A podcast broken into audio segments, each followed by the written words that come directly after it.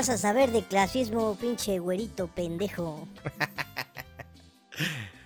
Ay, compas. Eh, la semana pasada eh, hablaba con un compa. Estábamos. Teníamos una llamada telefónica. una amiga, una amiga. y este. No, es que si digo que es amiga, luego, luego el ganado se encela. O sea, está cabrón. No, no es cierto. Pero sí fue una amiga. Siempre digo, no sé por qué es mi machismo, ¿verdad? Pero luego a veces digo, hablaba con un compa. Pero realmente, pues, tengo más amigas que amigos. Entonces la mayoría de mis compas son mujeres. ¿eh? Así que ya lo dejé claro. Pero bueno, hablaba con una amiga. La cual pues omito su nombre porque no le comenté que iba a hacer este video, este audio, este podcast.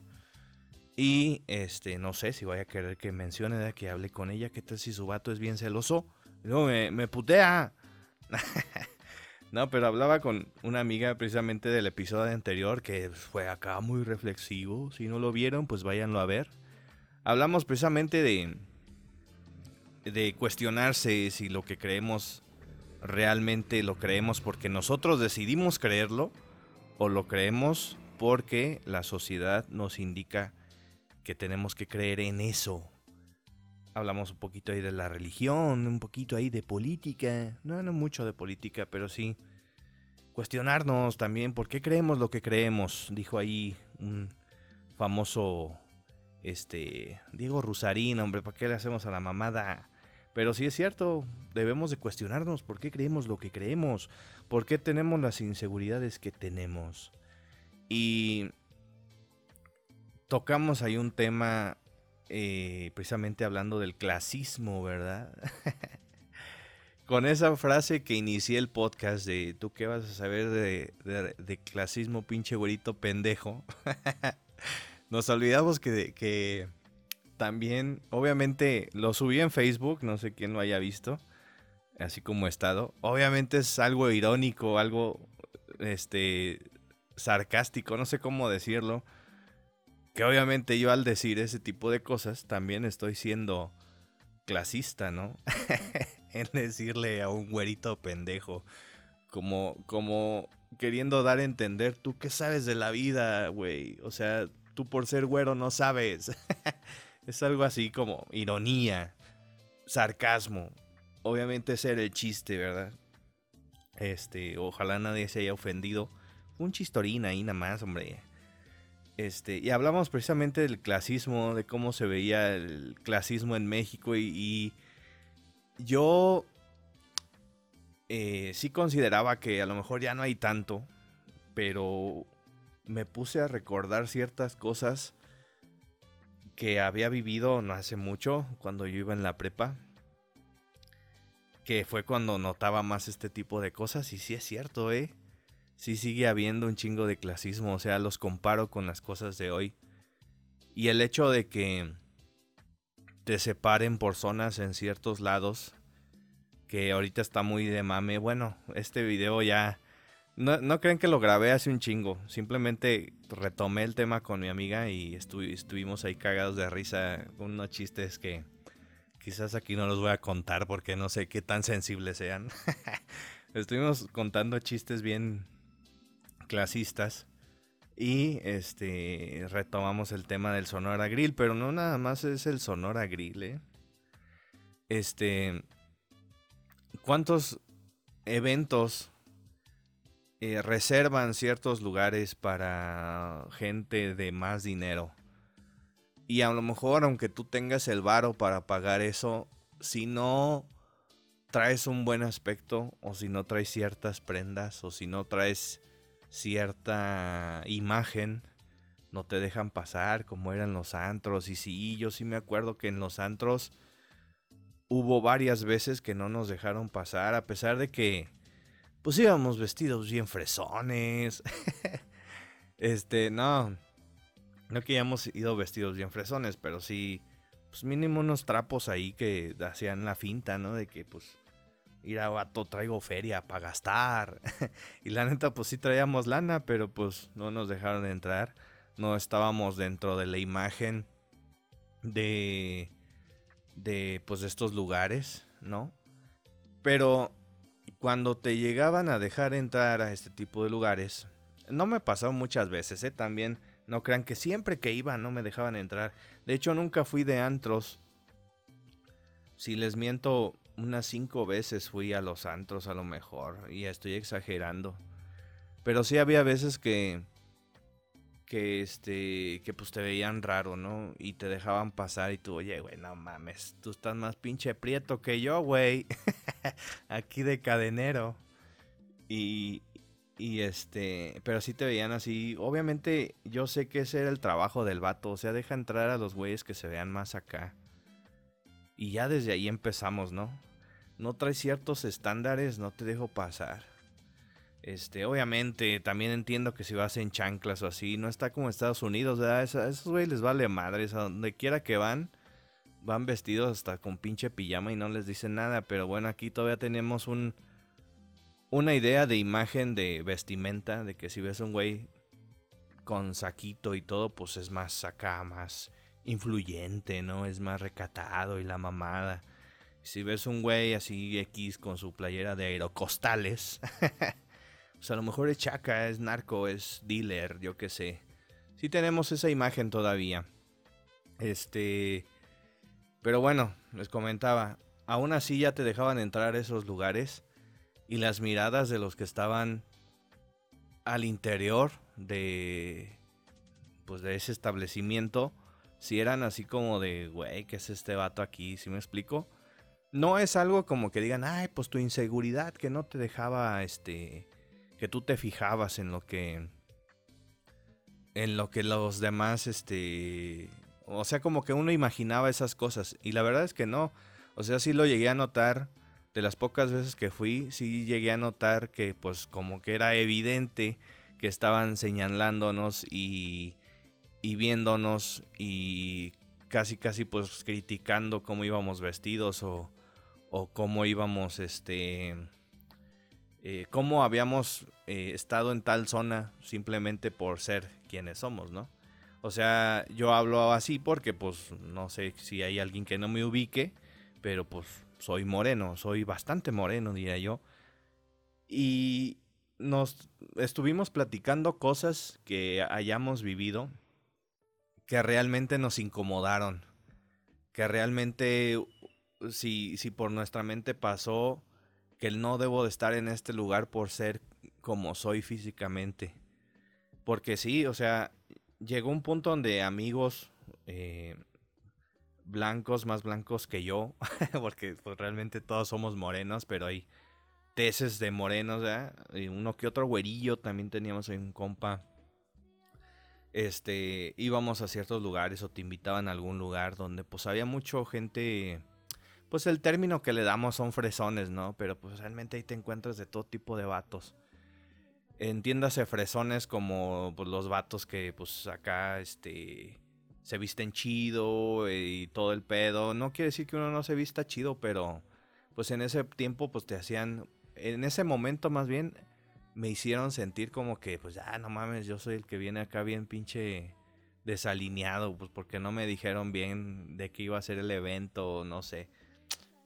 Pero el chiste es que a lo mejor ahí me debió de haber valido madres, ¿no? Pero sentirse incómodo, el sentir que no perteneces ahí, simplemente porque pues ves a güeyes, sí, voy a decirlo, de otro nivel económico que el que yo vivía antes.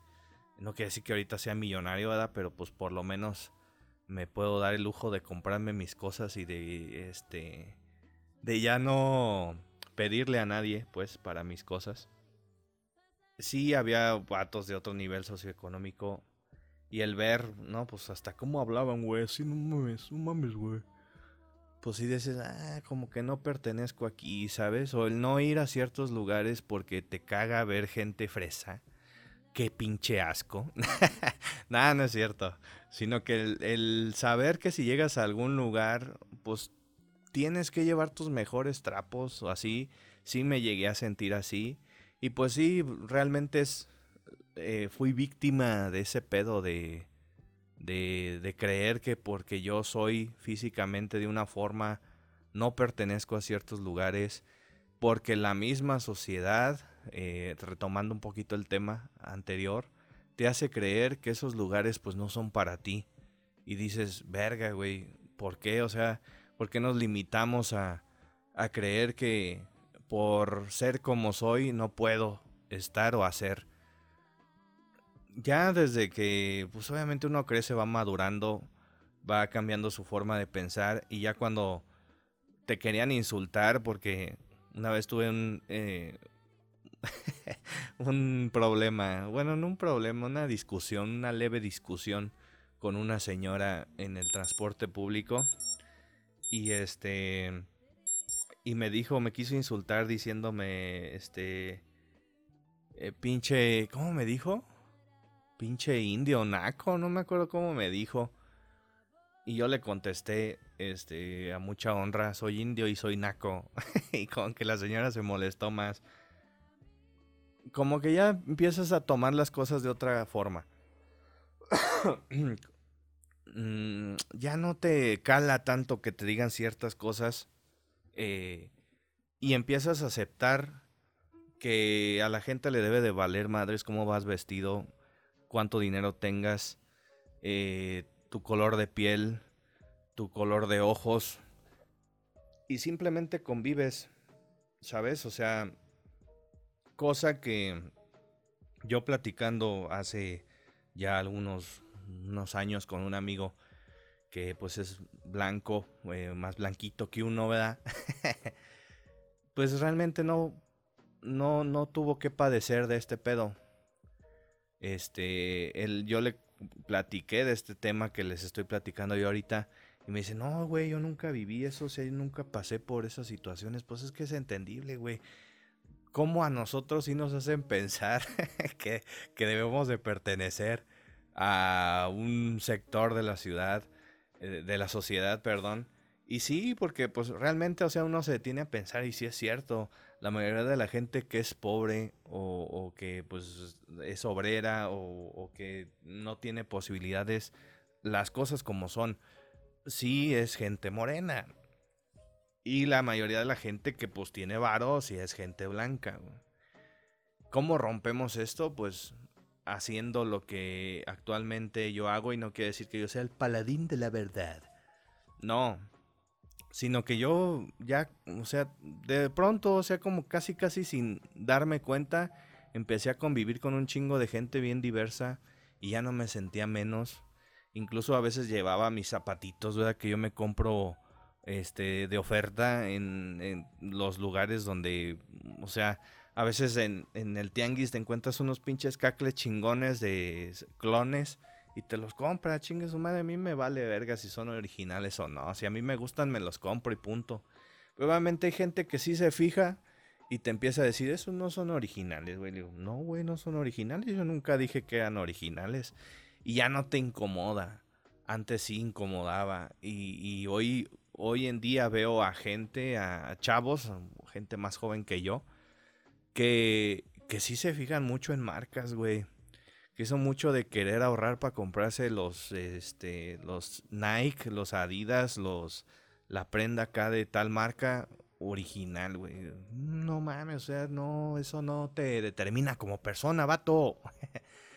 y empiezas a ver más la calidad de las personas, cómo son, cómo se refieren hacia otras personas, cómo se refieren a ti, cómo, cómo hablan de lo que hacen. Y tú dices, mmm, interesante. Y ya, pues, la calidad de las personas. Pero sí, sí sigue habiendo... Eh, siento que, que el clasismo sigue existiendo porque hay personas que creen que la gente se les sigue echando encima por ser de un tono de piel distinto.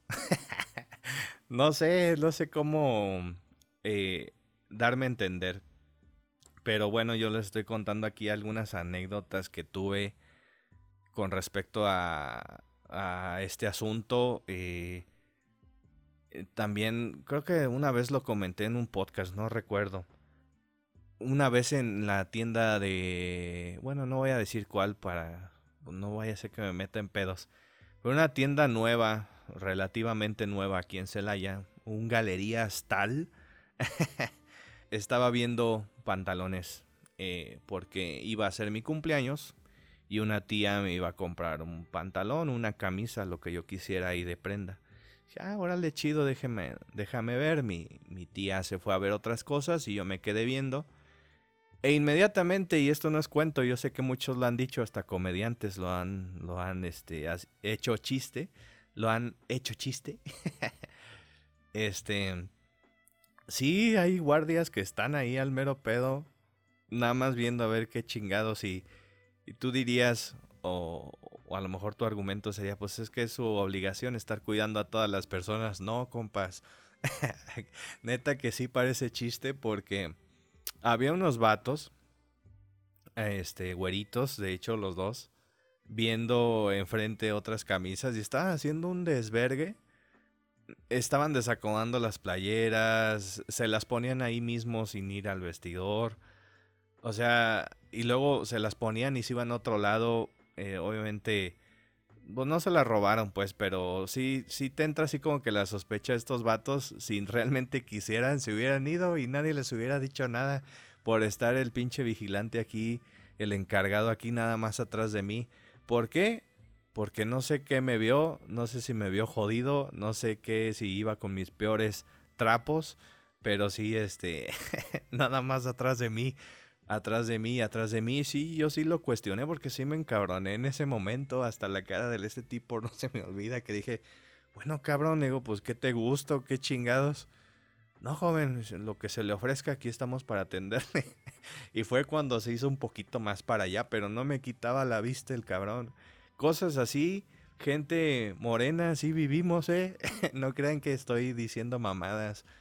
Entonces, eh, también, o sea, vatos que están todos tatuados y todo el pedo, eh, creen que son delincuentes, o sea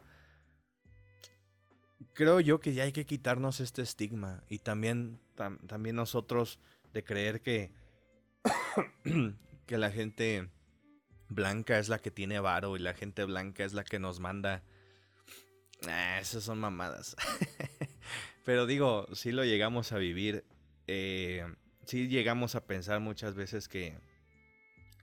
O bueno, al menos yo llegué a pensar por la, la sociedad que a veces te hace creer esto que la gente blanca va a querer, eh, o los güeritos o lo que quieran, va a querer como que, o, o, que creo que piensa que tú eres inferior a ellos. O sea, yo sí, hubo un punto de mi vida que estuvo mal, yo lo sé, en creer que, que estas personas pensaban que nosotros éramos como que un nivel más bajo que ellos, ¿sabes?